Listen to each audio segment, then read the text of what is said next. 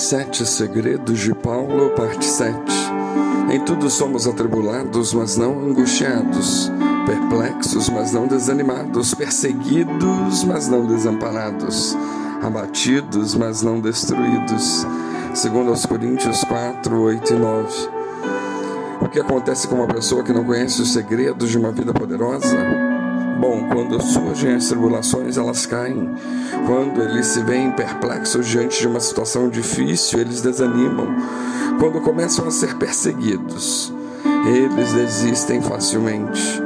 Quando estão com a alma abatida, se sentem o pior de todos. Mas Paulo aqui ele estava querendo dizer: olha, às vezes eu sou atribulado, mas não deixo a angústia tomar conta de mim. Eu fico perplexo, mas não me deixo desanimar. Sou perseguido, mas não sou desamparado. Meu coração fica batido sim, mas ninguém pode me destruir. Qual era o segredo de Paulo?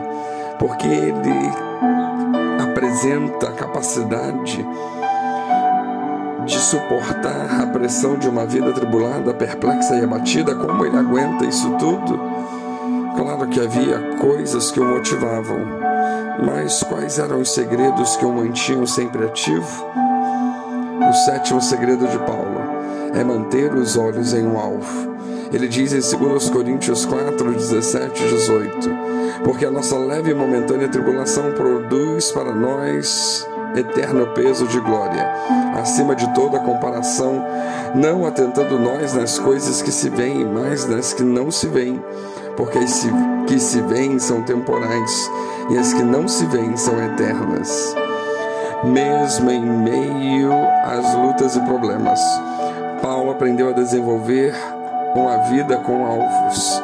É muito interessante quando isso acontece Tiago 1,12 também diz: Bem-aventurado o homem que suporta com perseverança a aprovação, porque depois de ter sido aprovado, receberá a coroa da vida, qual o Senhor prometeu aos que o amam. Quando temos um alvo, ainda que haja provações, lutas e problemas que são parte da vida, nós reagimos bem. Quando estamos motivados, nós corremos Sabemos que as lutas vêm, mas também vem a coroa da vida. Fomos chamados para viver acima das circunstâncias e ter os nossos olhos no Senhor. As Escrituras Sagradas nos dizem que Satanás veio para roubar, matar e destruir. Precisamos aprender então a viver olhando para o alto, com os nossos olhos fixos no Senhor em todo o tempo, independente das circunstâncias à nossa volta. E o processo de ser mais que vencedor tem a ver com isso. No fim da prova, Deus não somente nos dá a vitória, como também nos ensina a nos apegarmos mais a Ele, vivendo acima das situações externas. A geração atual de crentes vive olhando somente para as coisas terrenas, não tem seus olhos em Deus. Nossa pregação praticamente só enfatiza o que é terreno, quase não se leva mais as pessoas a olharem o celestial, mas segundo a exortação bíblica devemos levantar os nossos olhos. Portanto, se fostes ressuscitados juntamente com Cristo, buscai as coisas lá do alto, onde Cristo vive, assentado à direita de Deus.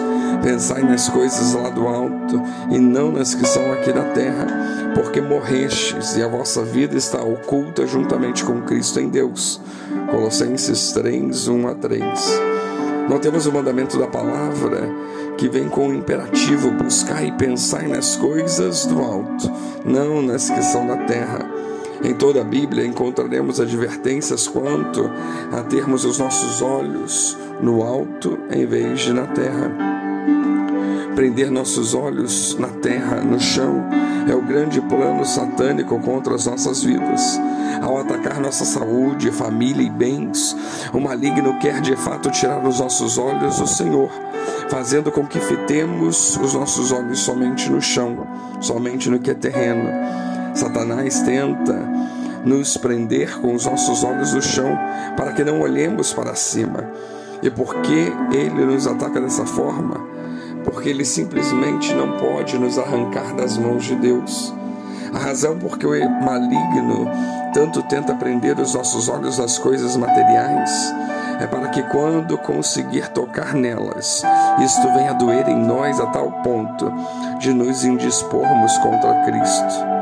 Mas na vida daquele que ama o Senhor e tem os olhos nele, o inimigo não consegue fazer isso. Isso nos permite ver por que, que Satanás investe tanto tempo contra o que possuímos. Não porque seja isso que ele queira, mas por ser este um meio para que ele tente chegar onde ele realmente quer, que é minar nossa fé e nosso relacionamento com o Senhor. Quando os nossos olhos estão no Senhor, somos anestesiados para os ataques do maligno contra a nossa vida. Estevão foi um bom exemplo disso. Ele foi milagrosa e sobrenaturalmente anestesiado por Deus contra as pedradas que o mataram. O texto diz que enquanto o apedrejavam, ele invocava o Senhor e orava e mais. Diz que ele se colocou de joelhos à semelhança de Cristo na cruz e pediu que o pecado de seus assassinos fosse perdoado. Quando colocamos os nossos olhos no Senhor, independente do tipo de situação que estamos enfrentando, algo também vai acontecer conosco. Seremos confortados e anestesiados pelo Senhor, e Satanás não será vitorioso, pelo contrário, nós que seremos mais do que vencedores. Portanto, que venhamos a focar no alvo, que venhamos a manter os nossos olhos em Deus, para que sejamos abençoados para que cumpramos mais um desses segredos de Paulo, de ter a capacidade de aguentar todas as situações, porque os seus olhos estavam no que interessa. Que Deus nos abençoe.